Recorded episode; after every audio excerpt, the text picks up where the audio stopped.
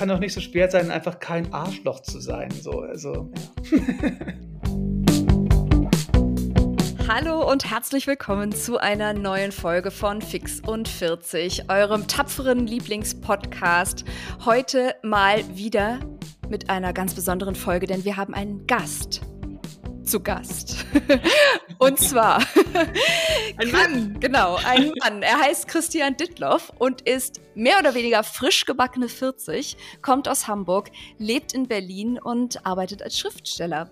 Sein Debütroman Das Weiße Schloss erschien 2018, ein autobiografischer Roman Nie mehr Zeit, das Jahr des Abschieds von meinen Eltern drei Jahre später, im Jahr 2021. Und nun liegt also schon sein drittes Buch vor. Es heißt Prägung, Nachdenken über Männlichkeit. Ihr könnt euch also schon vorstellen, über was wir heute mit Christian sprechen würden. Aber erstmal, hallo Christian, schön, dass du da bist. Hallo Gunda, hallo Katja. Ich freue mich sehr über die Einladung und äh, jetzt bei euch im 40er Club dabei zu sein. Wann bist du dann 40 geworden? Im Januar. Also oh. ich bin noch gar nicht so lange dabei.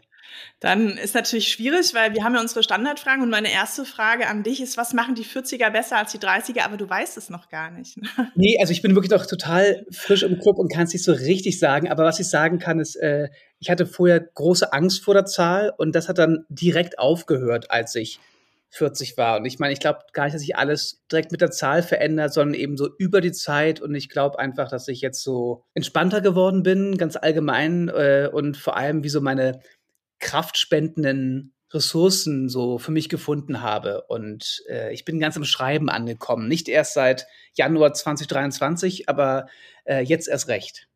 Okay, schön. Ich glaube ja zum Beispiel auch, dass die Fünfer-Schritte irgendwie, also also 35 und 45 sind für mich größere Einschnitte als 30 und, und 40, aber äh, ist vielleicht auch nur so meine ganz subjektive Wahrnehmung. Ähm, zweite, ähm, zweite Standardfrage, vervollständige bitte den Satz, ich bin über 40, aber? Äh, äh, ich bin über 40, aber das macht nichts. ähm, und es, es, glaubt mir tatsächlich eh meistens niemand, äh, weil ich dann irgendwie so relativ jung aussehe, also äh, Klopf auf Holz.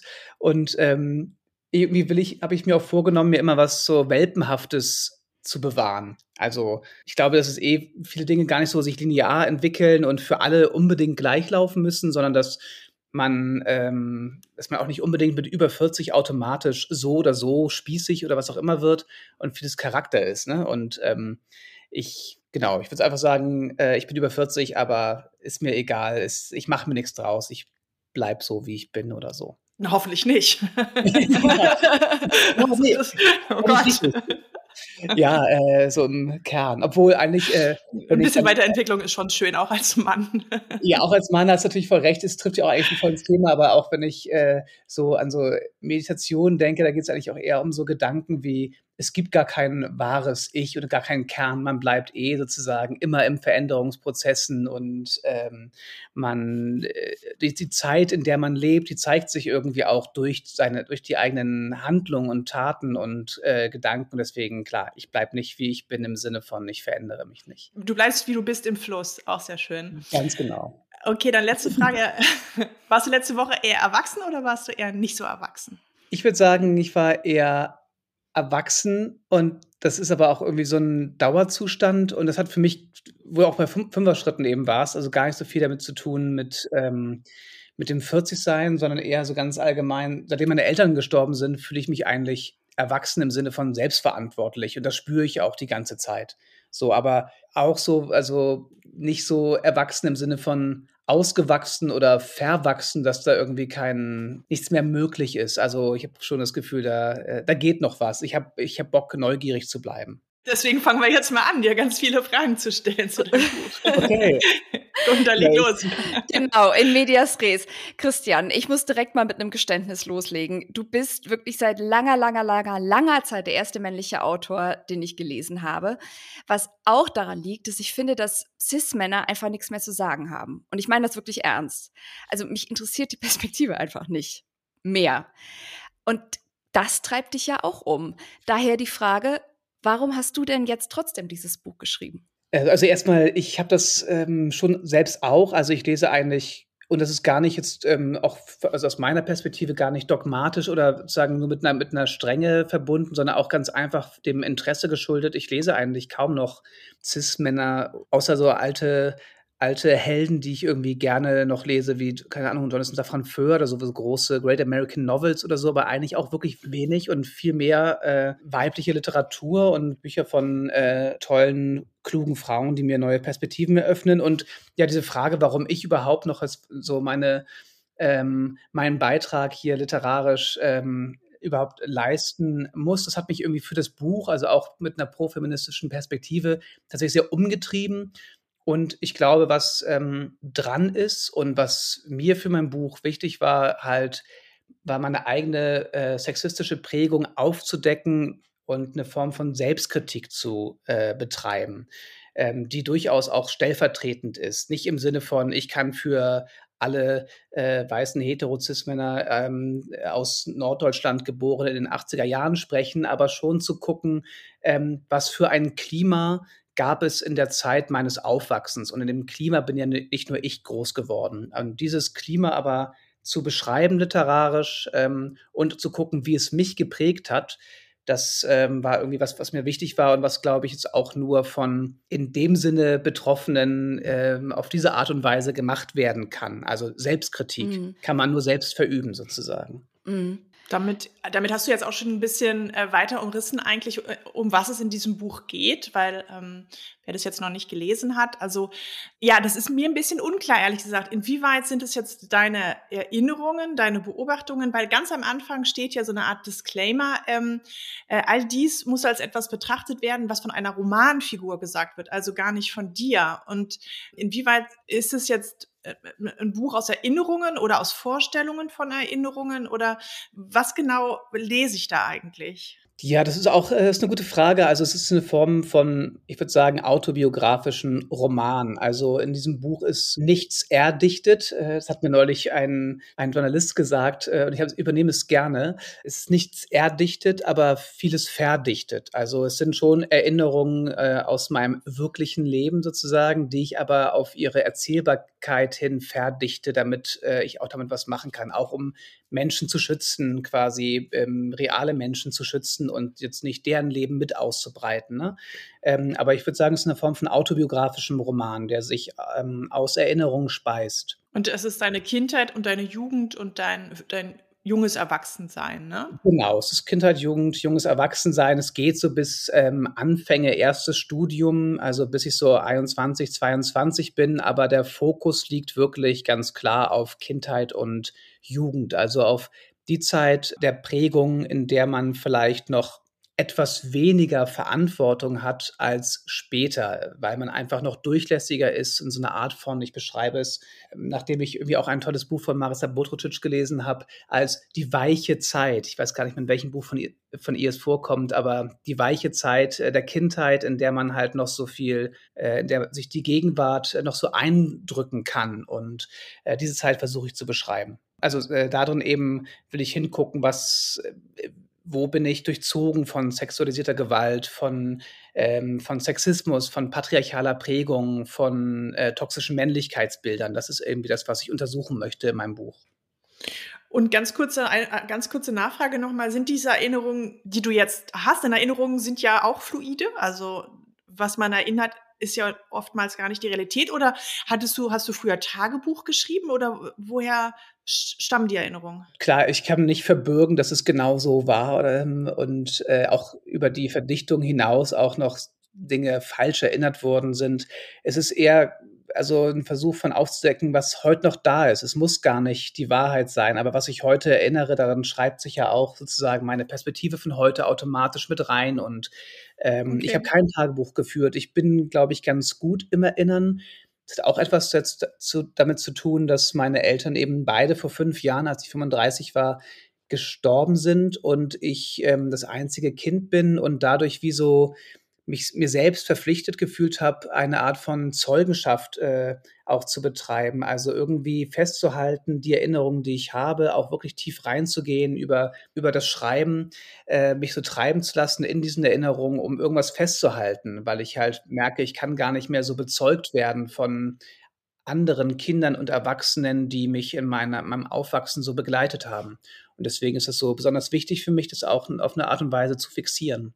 Und du schreibst ja auch, also das hast du ja eben schon angesprochen, dass du aus, also äh, beobachtest, sowohl aus einer inneren, erinnernden Perspektive heraus, als auch aus, ja, aus der, der Perspektive, in die du dich hineinversetzen kannst und schreibst aber zugleich, du hättest keine Antworten gefunden. Also keine Antworten auf Dinge, die du erlebt hast, ähm, wie zum Beispiel, ähm, dass, dass Jungen in deiner Klasse Mädchen in den Po gegriffen haben, gekniffen haben oder wie es im Sexualkundeunterricht zuging.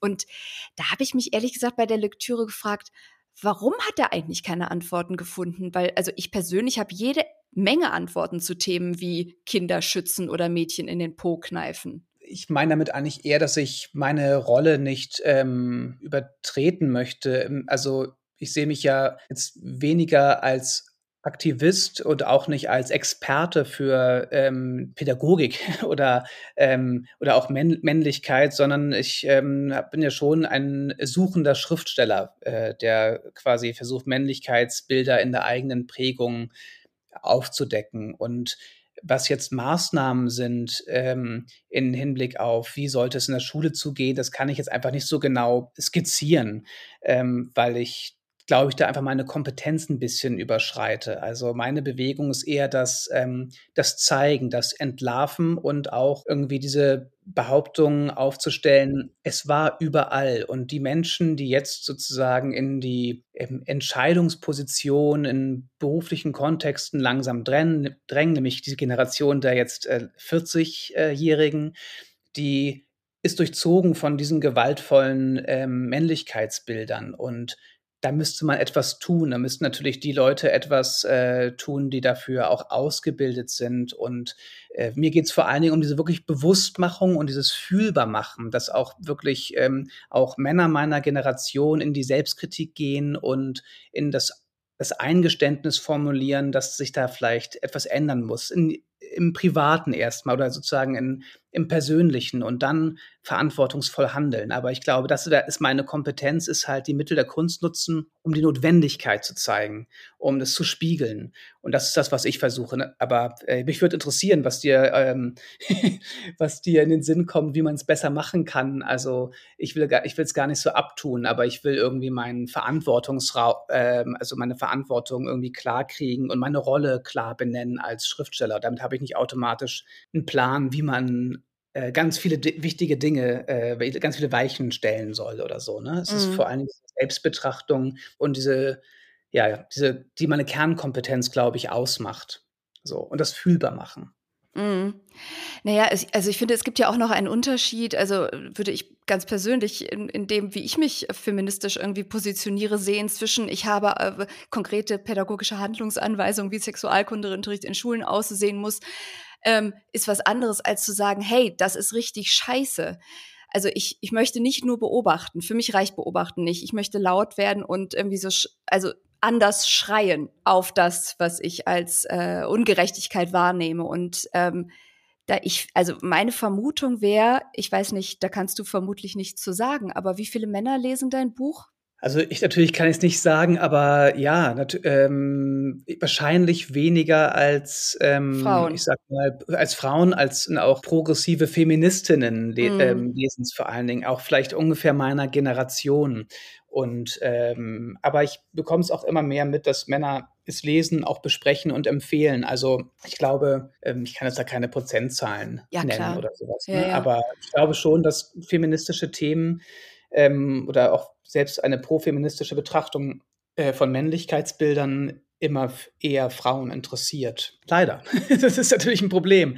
Ich habe aber schon versucht, es dadurch, dass meine These jetzt nicht oder meine Haltung nicht ist, diese Menschen, diese Männer quasi herauszuarbeiten und äh, sie wie so mit dem Finger auf sie zu zeigen, was die und diese alle, alle falsch machen, das ist halt nicht meine, meine Haltung, ne? sondern meine Haltung ist eher, in die Selbstkritik zu gehen und mit der Selbstkritik vielleicht eine Inspiration zu sein. Dadurch versuche ich das Buch natürlich auch irgendwie niedrigschwellig zu halten und ähm, auch ähm, Männern, die sich vielleicht noch nicht so viel mit feministischen Themen auseinandergesetzt haben, einen, einen ersten Zugang zu bieten. So, das ist so sehe ich da quasi für dieses Buch meine Rolle. Ähm, es ist vielleicht, äh, hoff, ich hoffe, dass es aufgeht und ich bekomme auch wirklich die äh, vielfach auf Instagram irgendwie so Nachrichten, die sagen, ich werde es all meinen äh, cis-männlichen Freunden empfehlen oder so. Ob es denn passiert, ob die es dann kaufen, I don't know. Ich hoffe. Ja. Aber also da muss ich nur ein bisschen einfügen. Ich glaube, niedrigschwellig ist dein Buch nicht. Da, da tauchen so Wörter wie ontologisches Wurmloch auf. ich weiß nicht, wie, also, weißt du, ich, ist das niedrigschwellig? Nee, das, das ganz sicher nicht. Das ist schon ein, ein, also ein sehr literarischer Text äh, auf alle Fälle. Ich meinte niedrigschwellig im Sinne von, ist also quasi die Tiefe feministischer Diskurse, gar nicht, ähm, die irgendwie auch mit reingeholt werden in den Text ähm, oder auch, dass man halt sagt, okay, niedrigschwellig im Sinne von, äh, man liest das Buch nicht und denkt danach, oh ja, ich bin an allem schuld, sondern mm. vielleicht ist man es eher, ah ja, ich wurde auch, ich wurde, diese Prägung ist in mir, da, unter der leide ich selbst und ich ähm, bin aber auch eine Person, unter der wiederum andere leiden. Und wie kann mm. ich damit umgehen, sozusagen? Also niedrigschwellig, weil es, glaube ich, anklagearm ist. Nicht, mhm. weil es, weil ich glaube, dass Anklage nie richtig ist, auf keinen Fall. Aber das im Spektrum feministischer Arbeit ist das, glaube ich, etwas, was ich ganz gut machen kann. Eine literarische Selbstkritik, die ist natürlich an sich nicht niedrigschwellig, weil es halt ja sehr verspielt ist und nicht mal klar ein Roman ist oder ein Sachbuch ist oder ein How-to, eine Anleitung oder so, sondern halt wirklich literarisch arbeitet. Klar. Wie ehrlich kann man denn dabei eigentlich sein? Weil du sagst immer, ja, man das ist keine Anklage und so. Und ich finde es ja auch total gut, dass ähm, Männer anfangen zu reflektieren und dann aber auch mal Verantwortung übernehmen. Und ich habe mich dann aber auch beim Lesen deines Buches oft gefragt, ähm, ich habe so ein bisschen so das Problem, dass ich halt ganz oft denke, okay, Männer können da gar nicht richtig ehrlich sein, weil wenn sie da selber in sich noch ein bisschen tiefer bohren, dann steckt da noch, dann haben sie noch viel mehr gemacht, als sie das vielleicht vor sich selbst zugeben können. Ich finde zum Beispiel, habe ich oft daran gedacht, du schreibst sehr viel über deine musikalische Prägung. Und mhm. für mich war Musik auch total wichtig. Ich war jedes Wochenende auf Konzerten. Äh, ich hatte immer irgendwie die neuesten Platten. Ich hatte eine riesige CD-Sammlung und so weiter. Aber für mich bedeutete mal das äh, auszuleben, dass ich ständig körperlichen Übergriffen ausgesetzt war, dass ich ständig auf Konzerten, dass mir in den Schritt gefasst wurde, dass mir an die Brüste gefasst wurde, dass mir DJs irgendwelche ekligen Kommentare hinzugerufen äh, haben.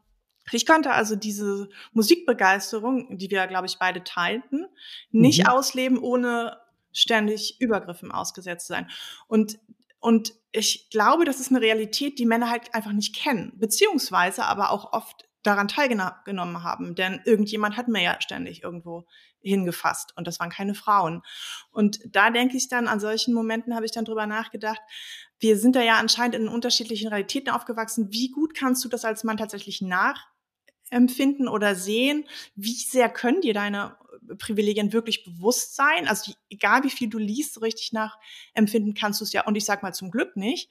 Ist da nicht irgendwie, liegt da nicht irgendwie so ein bisschen, ja, das Problem begründet, dass es nie noch eine höhere Stufe erreichen kann, aus den Gründen. Naja, ich kann natürlich nicht über meine Lebensrealität hinaus blicken in so einer Form der Selbstanalyse und die Grenzen sind, sind, sind klar. Ich versuche die auch im Buch ähm, hin und wieder zu benennen. Also ich kann auch nicht, was alle Männer äh, tun oder sozusagen Gesamtheit der Szene, äh, die kenne ich ja sicherlich auch gar nicht. Und ich weiß gar nicht, was alle Männer äh, tun. Und das ist ähm, total wichtig, dass die aber in eine Selbstkritik reinkommen. Aber ich erhebe null Anspruch darauf, das äh, ähm, auch für eine äh, weibliche Musiksozialisation irgendwie ja, ein, einschätzen zu können. Auf keinen Fall. Und ich finde es auch total ungerecht. Und das ist etwas, was mir schon auch im Schreiben noch mal bewusster geworden ist und ähm, wie weit es aber auseinandergeht. Also das versuche ich ja auch in diesem Musikkapitel. Also es gibt ja verschiedene, genau, die sind ja auch ein bisschen thematisch sortiert, die Kapitel, mhm. auch weil sie sehr assoziativ arbeiten. Und das eine Kapitel Stich geht ja in diese auch 90er und Anfang 2000er Musikszene äh, rein und ähm, da merke ich ganz klar riesige Unterschiede und versuche es auch so anzudeuten. Also ich kann ganz selbstverständlich irgendwie Stage diven und ähm, aber es ist völlig klar, dass, ähm, dass junge Frauen äh, für, die, für die gefährlich ist, dass sie halt Übergriffe erfahren. Und ähm, das finde ich wichtig auszusprechen, aber das kann ich natürlich äh, nur begrenzt machen. Ich habe schon meine eigene Realität, aus der ich nur sprechen kann. Ich bin, bin mir den Gren der Grenzen auf alle Fälle bewusst. Aber ich sag mal, weißt du, ich habe einfach noch nie einen Mann getroffen, der gesagt hat, ja, ich wurde mal übergriffig oder so. Also ich frage mich, ob die dann, ob das immer nur die Männer dann darüber reden, die es nicht gemacht haben, die dann, wie du sagen, okay, ich sehe jetzt mal irgendwie meine meine Prägung und ich sehe halt mal, ich gucke halt mal darauf, aber ich selbst war immer, immer der Nette, mehr oder weniger. Oder was ist es? Also das ist eine Sache, wo ich dann immer wieder, ich hätte gerne mal Männer, die dafür Verantwortung nehmen, übernehmen und sagen, ja, ich habe in den 90er Jahren ständig in, auf Konzerten irgendwie Frauen auf dem Hintern gefasst oder sowas. Aber da müssen sich auch Männer drüber unterhalten. Also ich, ich, da verstehe ich gar nicht, dass es da niemanden gibt, der mal offen sagt, die und die Übergriffe habe ich begangen. Ja, ich versuche auf alle Fälle eine, ähm, einen Anstoß mit meinem Buch zu, äh, zu geben. Aber also was alle Männer tun, ich bin jetzt nicht stellvertretend ähm, äh, für alle Männer da oder so etwas, kann ich nicht sagen. Ich kann auch, ich, ich kann nur gucken, welche Männlichkeitsbilder stecken da vielleicht hinter. Und das ist etwas, was mich halt interessiert. Ich versuche euch auch immer zu unterscheiden zwischen Männern, die handeln und Männlichkeitsbildern. Und die Männlichkeitsbilder zu an analysieren ist halt irgendwie mein, mein Kerninteresse für dieses Buch und meine eigenen Handlungen natürlich auch da da in Beziehung zu setzen. Und ich stimme dir voll zu. Ich würde auch sagen, das äh, wäre, da wäre schon, das wäre gut, wenn Leute sagen würden, wenn äh, quasi über so Musikszene, ja, äh, das ist hier Person so und so und die äh, gesteht oder sagt, das, das und das habe ich getan und ähm, das muss gar nicht öffentlich sein, weißt du, aber so und in, in, in, in Männerrunden, dass man darüber mal spricht oder ja. das mal thematisiert. Ich glaube, das ist auch das ist ein wichtiger Schritt auf alle Fälle. Aber diese Männerrunden, ich, äh, ich bin in diesen Männerrunden nicht unbedingt. Also ich habe jetzt wenig Männerrunden, in denen ich ähm, nur mit Männern spreche. Ich bin eigentlich in sehr gemischten Räumen unterwegs. Und mhm. aber auch das ist etwas, was ähm, quasi, was ich versuche in meinem Buch irgendwie anzustoßen, halt auch in so eine Art von Kommunikation dann mit sich, mit sich selbst zu kommen und dann auch eine Notwendigkeit zu erkennen, vielleicht müsste ich mich mal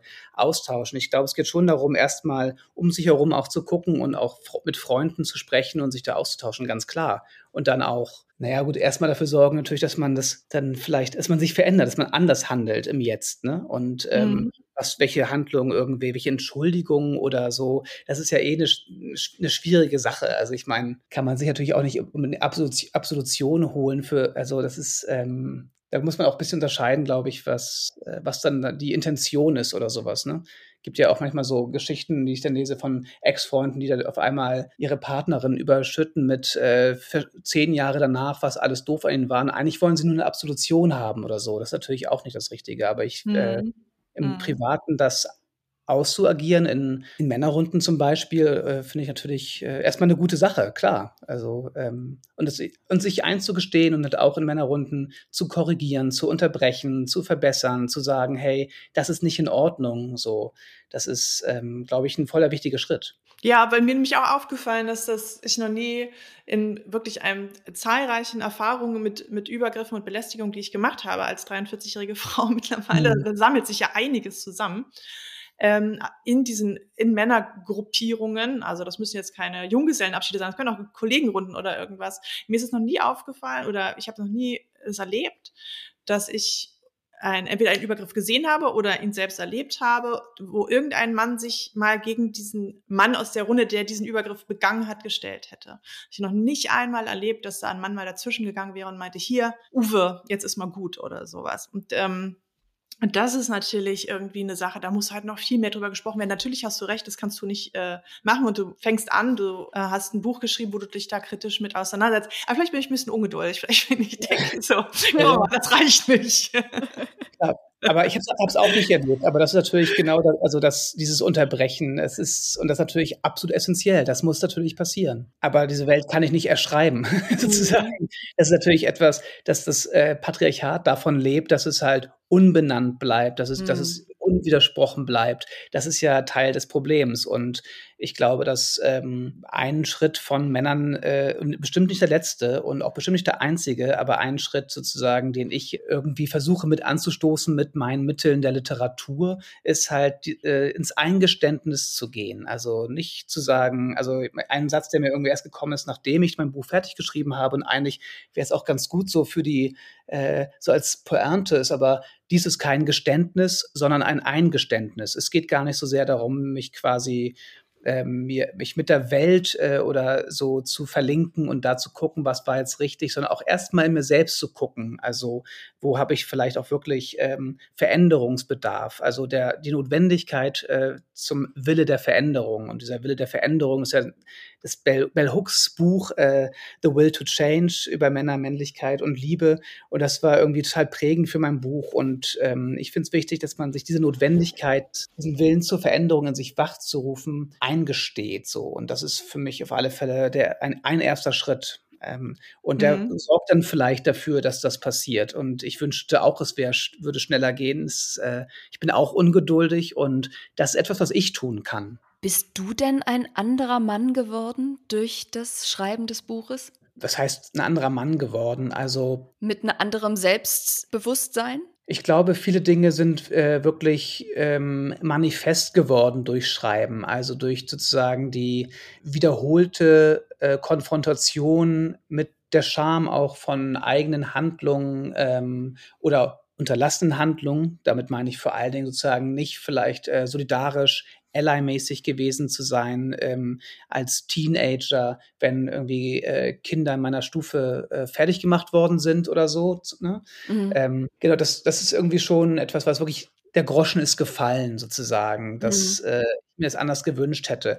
Aber gleichzeitig, ich bin an diesen Themen schon lange dran. Das heißt nicht, dass ich äh, immer gut bin, aber Trotzdem beschäftige ich mich seit äh, 20 Jahren mit äh, Gender Studies und feministischen Themen und feministischen Lektüren. Das ist jetzt sozusagen, ich war jetzt nicht einer, der irgendwie vielleicht so klischeemäßig nach gewaltvollen Männlichkeitsbildern gehandelt hat, mhm. um dann geläutert durch das Schreiben zu werden. Also es ist schon etwas, was mich mein Leben lang begleitet oder mein Erwachsenenleben lang zumindest. Ne? Und mhm.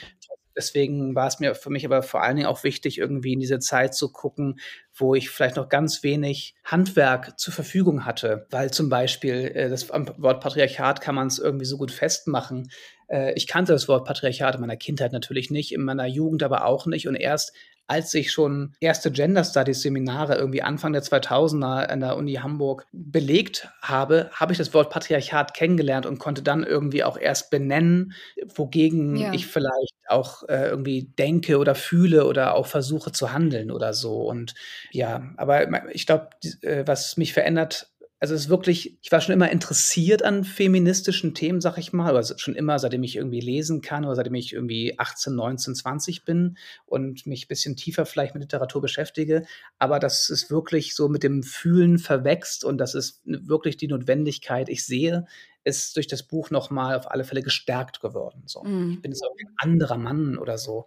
Das vielleicht nicht. Du ähm, wärst ähm, vielleicht gerne ein anderer Mann. Ich meine, das kann ja auch passieren bei so einer Beschäftigung, oder? Dass man sich der, wenn man sich so der patriarchalen Bruchstücke, wie du es nennst, gewahr wird, dass man sich ähm, ja, vielleicht auch äh, eine andere Seinsweise herein äh, wünscht.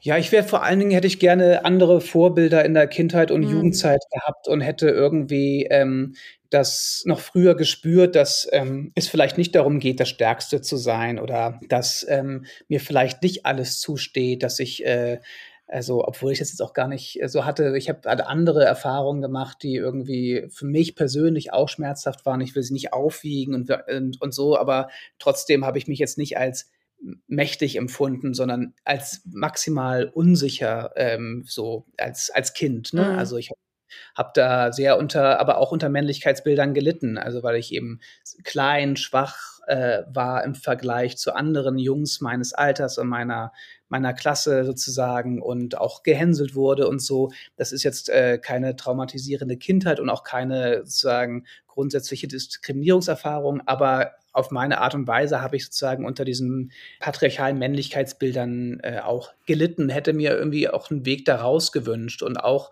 quasi vielleicht meine Privilegien schon früh erkennen, um dann auch damit solidarisch umzugehen und mich auch vor Leute zu stellen, die vielleicht stärkere Diskriminierungserfahrungen tatsächlich gemacht haben zu der Zeit. Ne? Mhm. Und irgendwie, also auch das Potenzial zu erkennen und für Gutes zu nutzen und nicht nur zum eigenen Vorteil, nicht um eine Macht auszuspielen, sondern um irgendwie Menschen, die es brauchen, um mich herum zu stärken.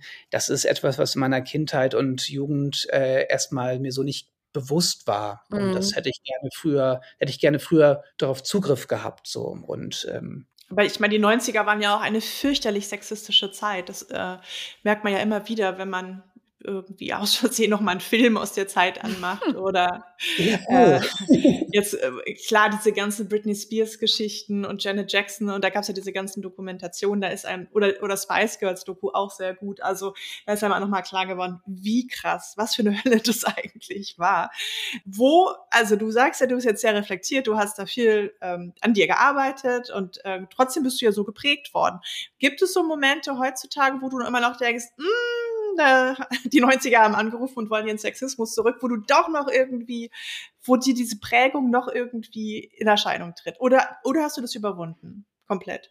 Ja, was heißt komplett überwunden? Natürlich ist dauernd im, in meinem Denken und Fühlen auch die Wünsche, die in mich geprägt sind, äh, also melden die sich noch, melden die sich noch regelmäßig? Ist ja klar. Ich glaube, das geht eigentlich allen Menschen äh, so. Das, ähm, die Frage ist ja einmal nicht unbedingt nur, was man denkt und fühlt, aber auch wonach man, wonach man handelt. Ähm, also wenn ich jetzt bestimmte Filme aus den 90ern irgendwie äh, gucke, dann kann ich trotzdem noch hin und wieder lachen. Ich kann trotzdem noch irgendwie Michelle Ulbeck lesen und so. Und Margarete Stokowski hat irgendwie schön, äh, ganz, ganz schön gesagt, also natürlich darf man all diese Dinge tun. Die Frage ist nur, also wer kann das? Wer kann darüber lachen? Und was sagt das über diese Person aus? Und wenn, dann äh, merke ich halt, okay, bestimmte bestimmter sexistischer Humor, er betrifft mich nicht. Ich, ich, ich verachte ihn auf dem intellektuellen Level. Ich ähm, finde es auch nicht mehr witzig eigentlich und doch kann manchmal was irgendwie noch, äh, auch ein Genuss davon,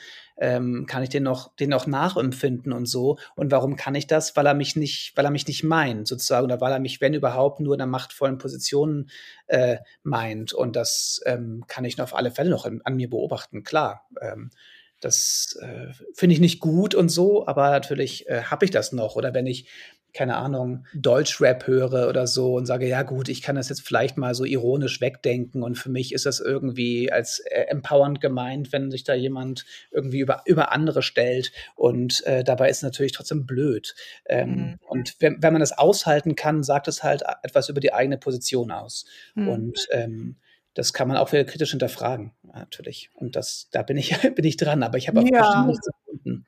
Naja, es ist ja schon mal der erste Schritt, wenn du es erkennst. Also ich, ich glaube auch, dass diese, also diese Art der patriarchalen Prägung überhaupt nicht nur in Männern zu finden ist. Ne? Also ich glaube, sich äh, nicht vor andere zu stellen, das betrifft sich ähm, oder ähm, oder auch quasi gewaltvolle Gedanken oder ähm, jemanden abzuwerten, ist sicherlich kein männliches Prinzip, sondern ein Prinzip einer patriarchalen Prägung, wo es um Leistung, um Hierarchien und um Abwerten, um die Macht zu erhalten geht. Und das ist, glaube ich, äh, auch sehr Kapitalismus immanent und betrifft bestimmt nicht nur ähm, als äh, Männer gelesene Person. Nee, natürlich nicht. Aber ich fand es auch sehr interessant, was du vorhin angesprochen hast. Und das äh, knüpft ja auch an unseren Podcast an, dass wir ja in der äh, besonderen Situation sind als Ü40-Jährige, dass wir genau diese Sozialisation, wie du sie auch in deiner Schulzeit beschreibst, mitgemacht haben. Also eine Zeit, ich weiß noch, im Abi-Buch, ähm, bei mir im Abi-Buch stand so, wer ist die größte Emanze der Stufe? Und dann hatte ich halt diesen Preis gewonnen. Und das war halt wirklich ein Schimpfwort. Also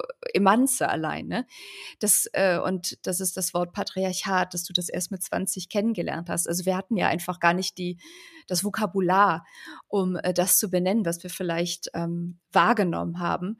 Umso spannender ist das jetzt für dich auch, mir immer vorzustellen. Ich habe ich sag mal leider nicht mit vielen Teenagern, mit gar keinen Teenagern in meinem Leben zu tun. Aber ich frage mich immer, wie weit hilft. Also ähm, ich stelle es mir immer viel glücklicher vor oder viel befreiender vor, ein, äh, ein, ein Aufwachsen zu erfahren, indem ich eben so ein Vokab vokabuläres, vokabulatorisches Rüstzeug habe. Wörter kenne. Wörter kennst. Ganz niedrigschwellig viele, viele Wörter kenne, mit denen ich die Welt benennen kann. Ähm, aber bin mir da manchmal nicht so sicher, wie viel das so hilft. Ich, ich wünsche es mir natürlich. Das weiß ich auch auf keinen Fall. Also nicht, wie es ist, heute ein Teenager zu sein, mhm. auch wenn sozusagen die, das Vokabular natürlich irgendwie abrufbar ist und auch ja über Instagram und bestimmt auch über TikTok, aber das weiß ich leider gar nicht.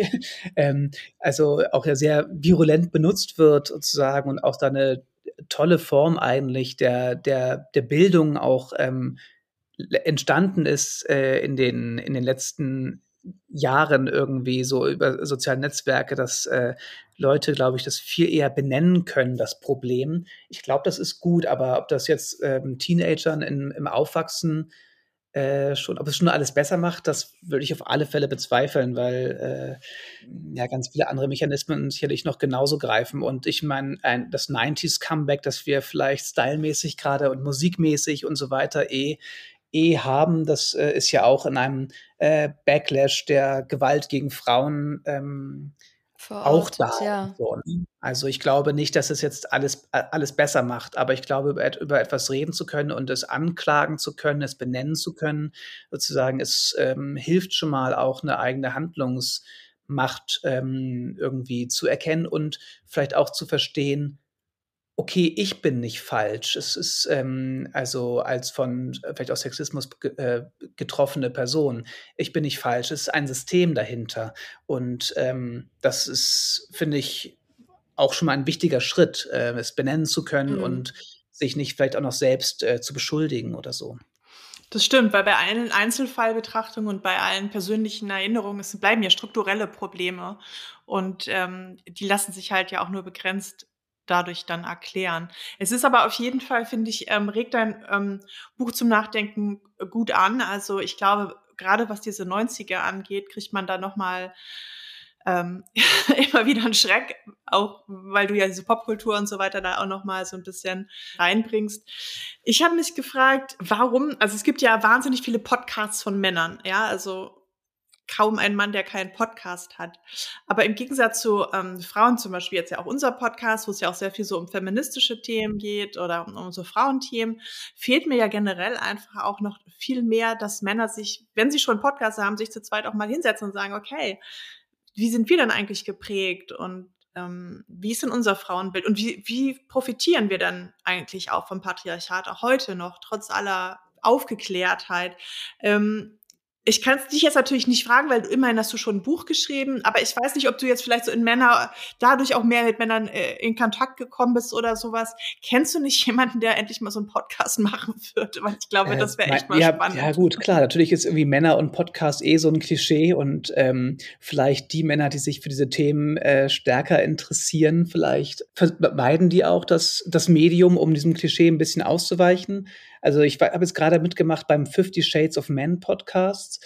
Ähm, oh, okay. Da äh, führt äh, der, ähm, der Host Christian, auf den habe ich eben auch schon anfangs Bezug genommen, als ich meinte, äh, der war, er hat es gesagt, dass mein Buch äh, zwar Erinnerungen verdichtet, aber nicht erdichtet. Und ähm, der möchte, glaube ich, perspektivisch 50 Interviews oder mehr äh, mit Männern für, führen, wo es eigentlich auch um Prägung, Aufwachsen, Begehren und sowas, äh, sowas geht. Ähm, und ja, ich bin aber auch kein Experte jetzt sozusagen für die Podcast-Landschaft. Vielleicht gibt es sowas schon, I don't know, aber so ein, ein Auseinandersetzen mit äh, der eigenen Prägung, äh, ich kann das nur befürworten, auf alle Fälle. Notfalls musst du es machen. Ich hatte mal äh, einen, äh, einen Podcast, das ist aber schon lange her, das war 2006 bis 2009. Und ähm, damals war es noch nicht ganz so äh, en vogue und damals ging es auch nur um Popmusik. Ähm, aber vielleicht muss ich das mal wieder äh, aufnehmen. Ähm, weiß es aber nicht so genau, ob ich da Bock drauf habe. Ich bin jetzt irgendwie, habe ich mich auch ganz schön lange jetzt äh, damit beschäftigt, merke ich. Das ist auch mal gut. ja, schreiben wir auch, äh, ja, ist natürlich you live, you learn und so, ne, klar.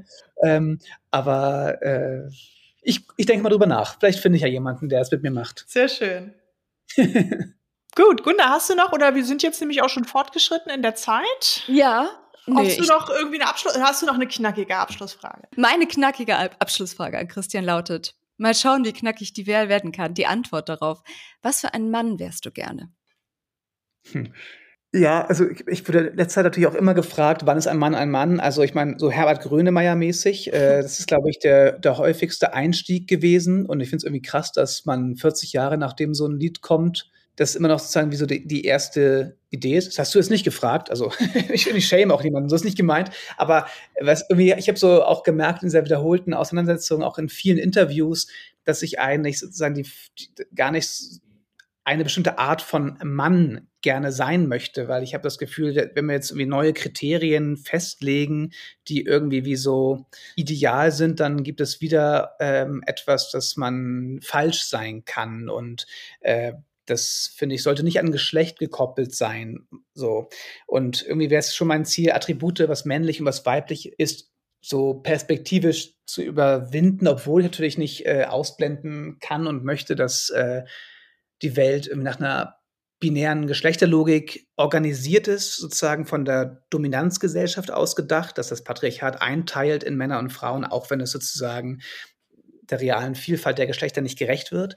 Und ich äh, bin ja auch ein Mann und ich würde aber gerne sagen, ich bin ein Mensch und als Mensch möchte ich gerne sein glücklich, verantwortungsbewusst, ehrlich, wahrhaftig, fürsorglich, äh, verbindend, verbindlich, äh, weiß nicht, gibt auch viele Nicht-Eigenschaften irgendwie. Nicht verbissen, nicht ironisch, ähm, nicht gemein, nicht gewaltvoll, schön, auch normschön, äh, intelligent und locker und äh, cool und mutig, aber irgendwie nicht aus dem Männlichkeitsbild heraus gedacht, sondern ich möchte irgendwie am Leben teilhaben so und ich möchte, dass Menschen auch äh, irgendwie ermutigen, einen gutes Leben führen zu können oder so, wenn es in meiner Macht irgendwie steht. Und so eine Art von Mensch möchte ich gerne sein, aber ich möchte es eigentlich nicht unbedingt an mein Geschlecht koppeln.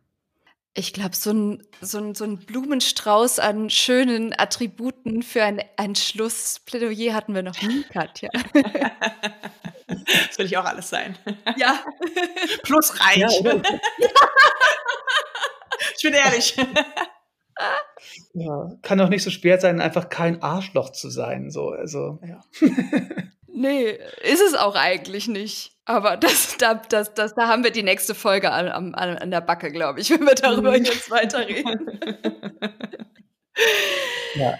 Christian, ganz lieben Dank dir. Wir drücken aufs Heftigste die Daumen, dass dein Buch mit so viel ähm, Rückenwind und wie sagt man, Unterwind unter den Flügeln geblasen, ähm, ganz viele LeserInnen findet. Aber vor allem wünsche ich ihm ehrlich gesagt mhm. ganz viele Leser, wohlwollende Leser, ja. die ähm, damit etwas anfangen können und in einen ähnlichen Weg beschreiten können, wie du das tust. Mhm.